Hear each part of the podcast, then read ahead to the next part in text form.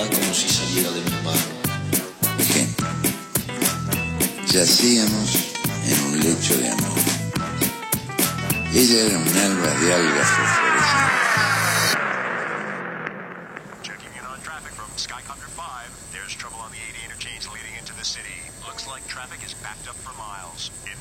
blistering heat, I wouldn't want to get stuck in that traffic. Let's get down there and take a closer look. Do you ever feel like breaking down? Do you ever feel out of place? Like somehow you just don't belong and no one understands you?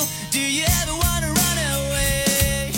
Volvemos al aire, 12 minutos pasan de las 10 de la mañana, 19 grados la temperatura en la ciudad de Chacabuco. Si escuchan ruiditos por ahí es que están los medios de comunicación de Chacabuco entrevistando a José Luis Espert en la puerta de la radio, pero nosotros ya la tenemos con nosotros, como todos los martes, a la señora Juliana Chacón, a quien le digo, buen día por la mañana. ¿cómo Buen día, va? buen día. Yo pensé que era público de, de la columna de literatura, pero tuvo una repercusión tremenda. Terrible. Sí. Hay gente que la quiere escuchar y trabaja. Quiere, que- Pero ya creo que le avisaste que esto de luego se sube y se sube, puede escuchar. Se sube a las redes. sí, Todo sí. lo que se sube se puede escuchar.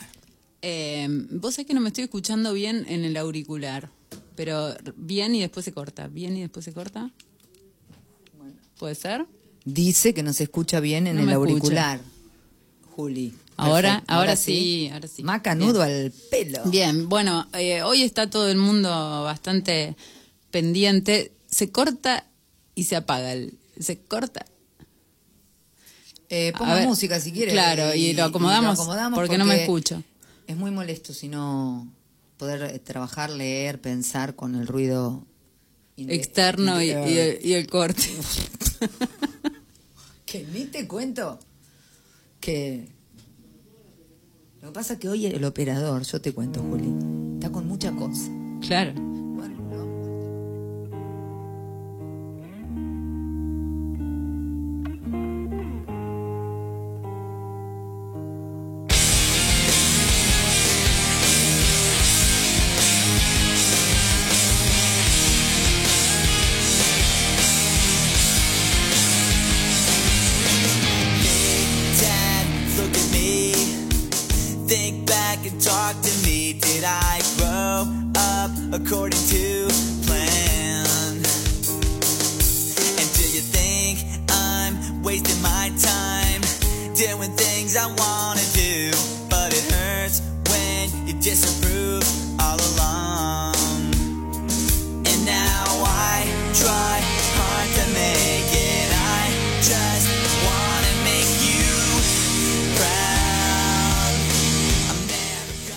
Ya estamos, 15 minutos pasan de las 10 de la mañana y ya nos organizamos. Ya estamos, ya estamos. Bien con los auriculares. Perfecto. Poesía, necesito narrativa, necesito literatura. Bien, necesito- bueno, hoy les traje a Camila Sosa Villada, eh, que nació en 1982 en La Falda, Córdoba. Estudió cuatro años de comunicación social y otros cuatro años la licenciatura de teatro en la Universidad Nacional de Córdoba. Es actriz, escritora, dramaturga y cantante. Es completo. Es un artista. digamos. Exacto, claro. exacto. Lo que se suele llamar artista en general. No, porque en España le dicen artista al cantante. Ah. Y siempre me acuerdo cuando yo vivía allá que me enojaba mucho porque yo decía, no, artista es cuando manejas casi todas las artes. O, o varias. Esas perras palabras, diría Claro, el, el cantante es cantante. Artista, eh, vení mañana. Sí. No sé, bueno, todas, todas las artes sean bienvenidas. Camila Sosa Villada las concentra, concentra varias. Sí. Se expresa a través de distintas artes. Bueno, en abril de 2015 apareció la primera versión de La novia de Sandro, que es un texto de versos intensos que atraviesan los misterios del amor travesti. Sandro, Sandro, eh, Sandro o, o Sandro Hay que leer el libro. ¿Quién es para vos ese Sandro? Si es Sandro o no es ¿El de Sandro. América ¿no? o es otro Sandro? Claro, vamos a dejar como algunas cosas sin, sin contarlas No, yo para que, para que la lean. Me quiero despedir en la columna porque cada, cada cosa que digo me caga pedo. Perfecto. no, no puede Les hablar. digo. las dejo con Juli. Sandro, bueno, la novia de Sandro, uno inmediatamente asocia con Sandro el cantante. Y bueno, un poco tiene que ver con eso. Eh, y otro poco con, con un amor perdido del que hablan estos versos. Eh, pero les voy a leer, es un, es un texto que como vos podés ver a lo lejos está escrito en prosa y sin embargo hay algunos poemas, ¿no? Eh, en verso, pero les voy a leer uno. Nunca supe bien si odiar o amar a los hombres. Durante muchos años fueron lo que más pena me causaron, pero también, y cuando le escribo se me hace agua la boca, los que más dicha prodigaron estos músculos estrogenados. Los amaba por sus pantorrillas, la pieza más sexy de sus cuerpos, por la pelambre que recubría su piel, por sus manos que estrujaban mis tetas mesosopranas, que entonaban baladas a lo María Hidalgo, por su fuerza y el modo de poseer todo mi pensamiento con una caricia distraída.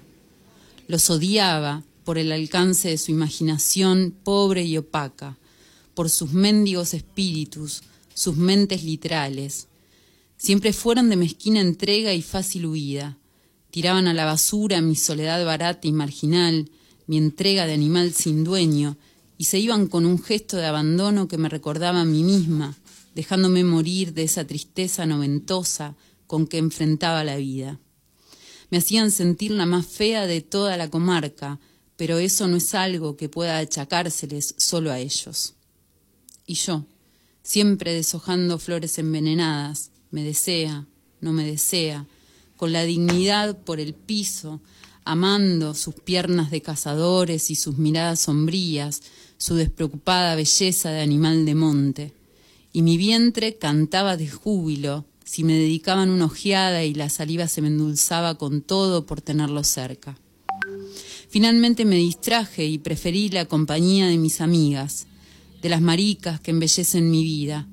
A esta edad, ni el amor ni el odio les reservo a esos protomachos, ni deseo ni pasiones para los centauros de fácil testosterona, siempre malhumorados, apóstatas de la comunicación, con esos regalos resquebrajados que traen como ofrendas a nuestros pies, igual que un gato obsequia una rata muerta a su dueña. No es que esta distancia sea irreconciliable, pero conozco a los hombres. Yo misma solía ser uno. Bien, ese es, ese es uno, que está en la novia de Sandro. Y otro, ¿no? que tiene que ver con la configuración de esta voz, eh, que se identifica con un género, es bastante interesante. No sé si se escucha bien cuando hablo en el micrófono porque yo no escucho por los auriculares, pero ¿Estás sin escuchar? estoy casi, sí, pero te escucho, te escucho bien, ¿eh? Páseme los, los auriculares. Eh, no, déjeme. Usted sigue hablando que yo. Sigo, bueno, sigo leyendo eh, otro texto que aparece en la, en la novia de Sandro. Eh, si querés cambiamos los auriculares así no me desconcentro, porque ya la- me viene mucha, desenco- de- de- mucha distracción desde la vereda, o sea que desde afuera. Ahora parece que no. Bueno, a ver si ahí me escucho. Capaz son mis oídos, ¿eh? No sabemos que te- te- usted tiene algún problema, algún no, inconveniente. No, no. No, un poco sorda nomás, pero No, por calculo que es por, por el uso. qué sé yo. No, A ver, a ver ahí. a ver ahora, hola, hola, hola, hola, hola. Juliana. Hola, hola. Ahora sí. No. A ver ahí. No. No, se corta todo el tiempo. Se corta todo el tiempo y este es otro auricular. Y este es otro auricular, pero me escucho como, como explotadita. Explota, se corta, explota. Explota, explota, que explota. ¿Y si se saca los auriculares? Me saco los auriculares. Claro, sáquese los auriculares. Bien, así resolvemos a la vieja usanza. Bien, el siguiente texto dice, llevé a mi hija de 70 años a su primera marcha de orgullo gay el día más caluroso del año. Mi hija, que antes fue mi madre, que antes fue huérfana y luego la esposa de un hombre que no la trataba bien. Nomás al llegar peló lágrimas de ámbar.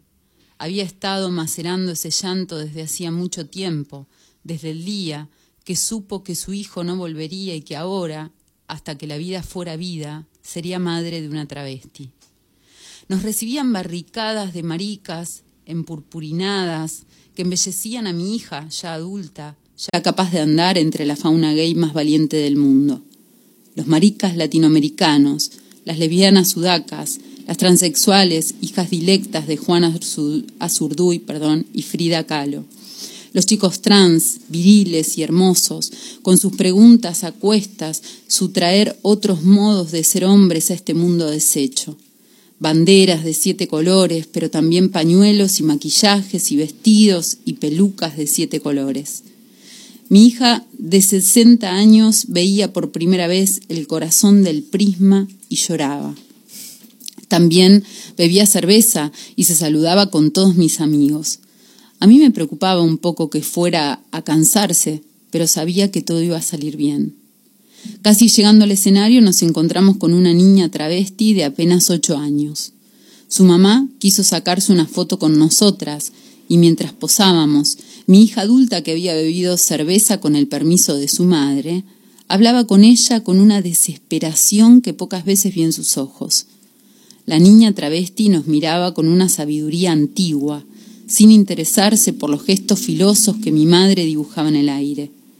Durante toda la marcha del orgullo gay de ese año, miré atentamente a mi madre observando a esa niña, que bien podría haber sido yo si ella y mi papá hubieran sido infieles a esta cultura de la devastación.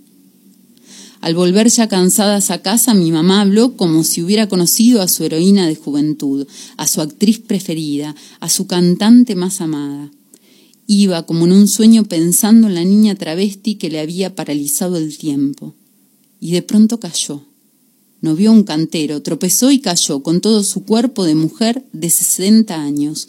Me asusté muchísimo, como cuando el hombre que no la trataba bien la golpeaba. Ese miedo viejo se abrió paso al verla derrumbada en el piso. Mi pequeña hija mayor, a punto de jubilarse, mi herida fundamental. La ayudé a levantarse mientras la gente se acercaba para socorrerla, pero nos bastó estar juntas en esa caída. Nos sentamos en un banco de cemento. La abracé sintiendo que mi pequeña hija, a quien le robaron la bondad y la universidad y las vacaciones, estaba rompiendo su semilla con un brote moreno. Sería un árbol alguna vez. Su cuerpo era blando, enorme para mis brazos. Estaba oprimido debajo del dolor inesperado. De repente en mi hombro comenzó a llorar, en silencio. Sus lágrimas mojaban mi vestido y ella lloraba como la había visto llorar tantas veces en su juventud por todas las putas cosas que salieron mal en su vida. No sabía qué decir, así que la dejé hacer sus lágrimas de verdad, no las que lloró al comienzo de la marcha, estas, por las cuales no pregunté y no quise saber. Era su nacimiento, y todo el orgullo gay del mundo la había traído a la vida y la había hecho respirar. Bien, esta voz súper singular. ¿eh? No, no, no, podés, podés, cómo no. Sí, sí. Eh, esta voz, viste, súper singular, la voz trans hablando de, esta visión, de esta mirada en el mundo. Pero ¿qué hace esto también? ¿Qué, sería? Como se acerca a, la problemática del género y se va por completo del claro, género y, se, se, nutre de lo humano y vuelve, ¿no? Claro, claro, claro. Que me, resulta como maravilloso. Es, es fabulosa, la verdad. Bueno, en 2020, además ella tiene otro libro, pero voy a hablar solamente de dos de sus libros. En, 20, en 2020 salió publicada su novela Las Malas, un libro que tiene guiños autobiográficos, guiños, ¿no? Porque Camila Sosa Villada dice todo el tiempo no es autobiográfico, ¿no? Dice, bueno, hay algunas cositas que, que, parecen un guiño autobiográfico y en realidad es un, es un libro que toma eh, la vida del sector travesti de Córdoba. Y digamos que la novela se vuelve como si fuera el ojo de la cerradura por la que se puede ver y conocer la realidad a la que sobreviven muchos travestis, eh, muchas travestis, perdón, y prostitutas.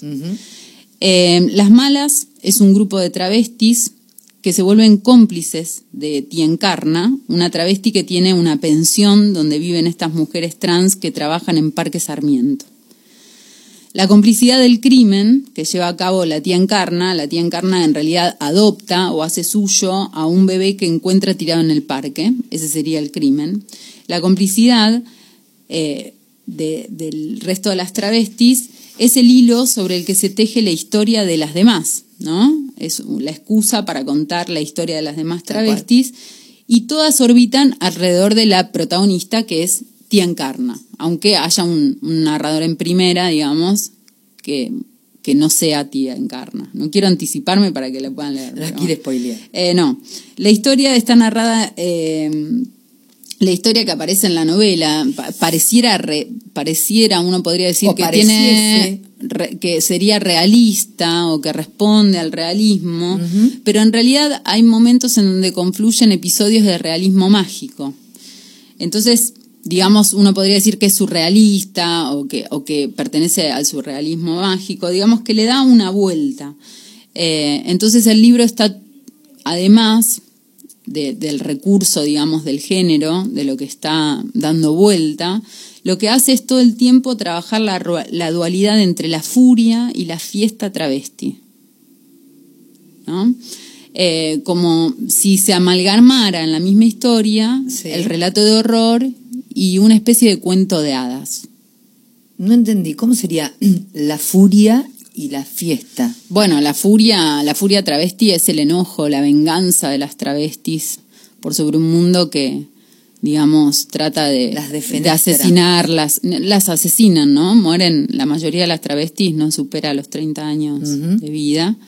eh, por, por toda una coyuntura social que, que lleva a que tengan un tipo de vida particular, además de el maltrato De todo animal tipo. y salvaje de este mundo hetero. ¿No? Ponele. Claro. Sí. Dice Camila, yo soy una persona polarizada. Creo profundamente en los contrastes. Y entonces cuenta cómo un profesor de teatro de ella le enseñó lo importante que era dominar los contrastes. Entonces la- en la novela trabaja esos contrastes todo el tiempo. Eh, es una novela que en realidad se funda, ella cuenta que en realidad eh, hacía un monólogo en teatro y en, este monólogo aparecía la tía Encarna contando la apropiación de este bebé, ¿no? El robo, la adopción, depende cómo, cómo lo miremos. Eh, entonces alguien la escuchó y le dijo que bueno sería amplificarlo y ella empezó a trabajar en la novela y, y se transformó en las malas, ¿sí? A partir de un monólogo de teatro. Es interesante esta, esta vuelta, ¿no? Como, cómo pasa de ser un monólogo de tía Encarna a ser una novela donde otra travesti cuenta la historia y no exclusivamente la de tía Encarna. Tal cual. Eh, Las Malas aparece como un rito de iniciación o un primer acercamiento a los mitos y a las realidades que viven las travestis. Dice Camila Villalba, es un canto al travestismo, cómo yo viví mi propio travestismo, cómo sentí que se lo tomaban mis padres, cómo sentí que se lo tomaba el pueblo donde yo era, a pesar de que el libro fue escrito entre 2017 y 2018, comenzó a escribirse desde el día en que nací, dice ella. Las Malas es una historia que pone el acento en la importancia del acompañamiento colectivo. Eso es súper interesante, ¿no? Subraya las dificultades que tienen las personas trans ante una sociedad intolerante y reclama el imprescindible derecho a la identidad y a la felicidad. Estaba pensando que el acompañamiento colectivo del que estás hablando en, en- en- en ese, eh, en ese grupo de gente les regala uno o dos años más y a nosotros nos, nos da eh, sentido. Fíjate la diferencia. ¿Cómo sería? A quienes, a quienes, nos, a quienes no estamos marginadas, el acompañamiento colectivo nos da, nos da sentido, nos da, qué sé yo, amor, nos da contención, nos da pertenencia. A ella les da aguantar todo eso y por ahí un par de años más de vida. Claro, claro, eso es lo que, lo que dice. Es interesante esto respecto del, del derecho imprescindible a la felicidad. Vos sabés que hay un, un libro que se llama, eh, no quiero equivocarme, La promesa de la felicidad de Sara Med.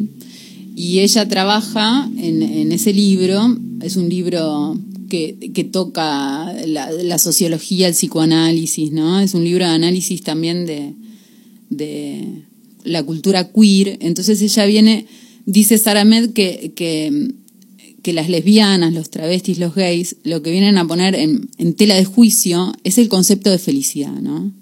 Eh, como nosotros en realidad dentro lo voy a parafrasear mal, no, no lo traje, lo- lo- me me lo invocó. parafrasear eh, y mal. Lo voy a parafrasear mal, pero digo, ella lo que explica un poco es este concepto de felicidad, eh, para, para decirlo brevemente, cuando nosotros somos chiquitos vamos construyendo la idea de lo que es ser feliz a través de nuestra cultura, ¿no? Si estudias lo que te gusta vas a ser feliz, si te casas vas a ser feliz, Si si, tenés hijitos vas- o si sos soltero toda la vida vas a ser feliz, si no tenés hijos vas a ser feliz porque no tenés que dedicarte a otro, ¿no? Todos esos mandatos culturales, eh, qué sé yo, si conseguís un buen trabajo vas a ser feliz, si viajás por el mundo vas, a, ser, feliz, feliz. si vivís en Europa vas a ser feliz y si te vas al bolsón vas a ser feliz. ¿no? Correctín. Como to- todas esas propagandas casi de cajita feliz de McDonald's, ¿no? Si, si adquiero esto, entonces, entonces adentro de la cajita viene la felicidad.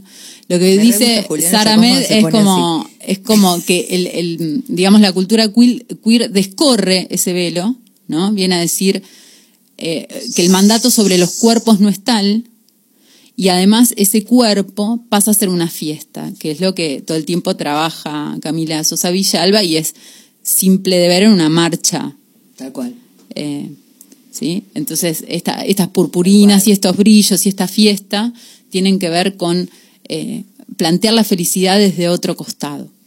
Eh, solamente voy a leer un fragmento, no, no quiero eh, spoilear la novela, pero es súper interesante.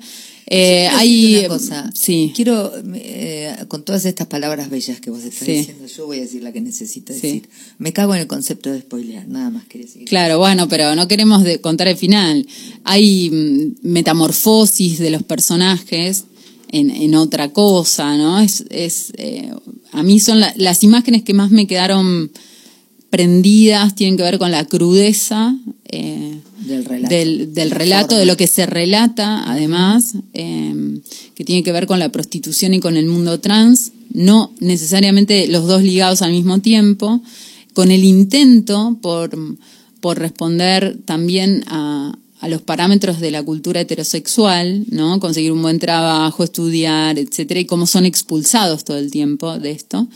Y cómo se resuelve todo esto en, en, en los enlaces comunitarios entre las trans, cómo se cuidan, digamos, cómo, cómo se ayudan unas a otras, eh, y, y el, el realismo mágico que viene a sanar, ¿no? Es casi como una especie de cura frente al dolor. Eh, voy a leer un fragmentito de Las Malas que dice, en las noches de mi infancia escuchaba a mis papás pelearse a golpes. Todo es espejo. Busco la violencia, la provoco. Estoy sumergida en ella como un baño bautismal. Soy una prostituta que anda por las calles de noche cuando las mujeres de mi edad duermen en sus camas. Camino por la calle incluida en los planes de la violencia, pero también en los planes del deseo. Participo de eso repitiendo la violencia que me vio nacer, el acostumbrado ritual a volver a los padres, de volver a ser los padres, de resucitar todas las noches ese muerto.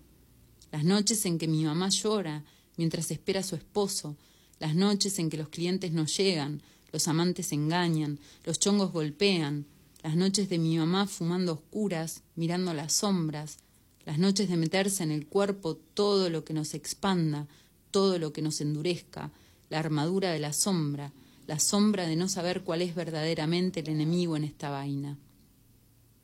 La ignorancia que ataba a mi mamá a la enfermedad de ese matrimonio y a mí a la enfermedad de mi matrimonio con el mundo, la ignorancia que ahoga hasta el mareo, el derrumbe de mi madre que yo prolongué en mí como un animal atrapado en una cueva.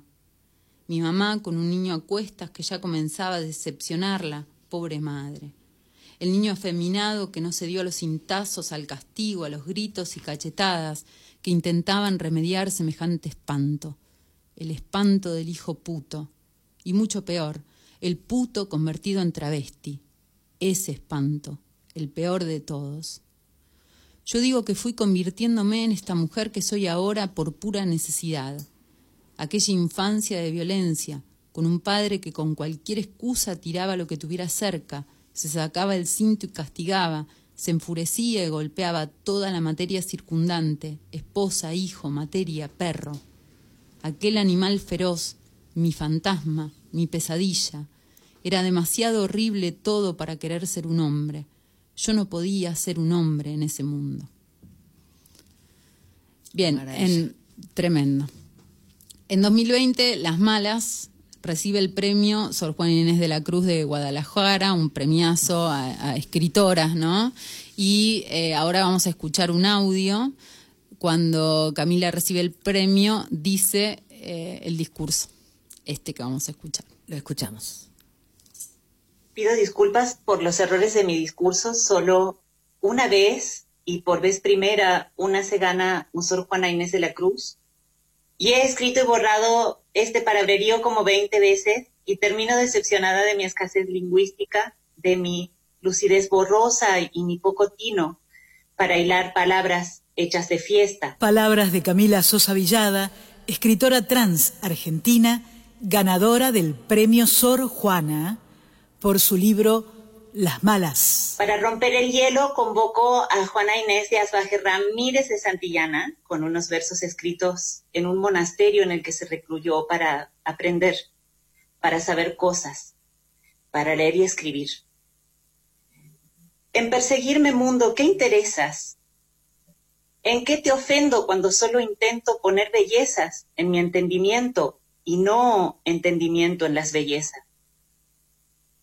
Yo no estimo tesoros ni riquezas y así siempre me causa más contento poner riquezas en mi entendimiento que no entendimiento en las riquezas. Yo no estimo hermosura que vencida es despojo civil de las edades, ni riqueza me agrada fementida, teniendo por mejor en mis verdades consumir vanidades de la vida que consumir la vida en vanidades.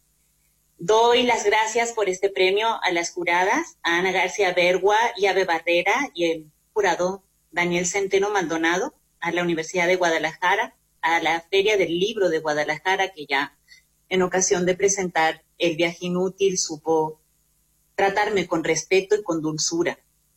Y cuando digo universidad y feria, hablo de personas que eligen el camino de la cortesía en un mundo en el que ese detallito escasea. Parece mentira que en pleno 2020, en este mundo tal y como está, una deba agradecer que se le otorgue el premio Sor Juana Inés de la Cruz a una escritora trans, como si una tuviera que seguir pidiendo permiso, dando las gracias, diciendo perdón y perdón por cada paso dado. Les felicito. Hoy el mundo es un poco más justo y por lo tanto más bello. Y como a mí no me asusta la mentira y tampoco caer en obviedades, les agradezco el coraje y lo inesperado.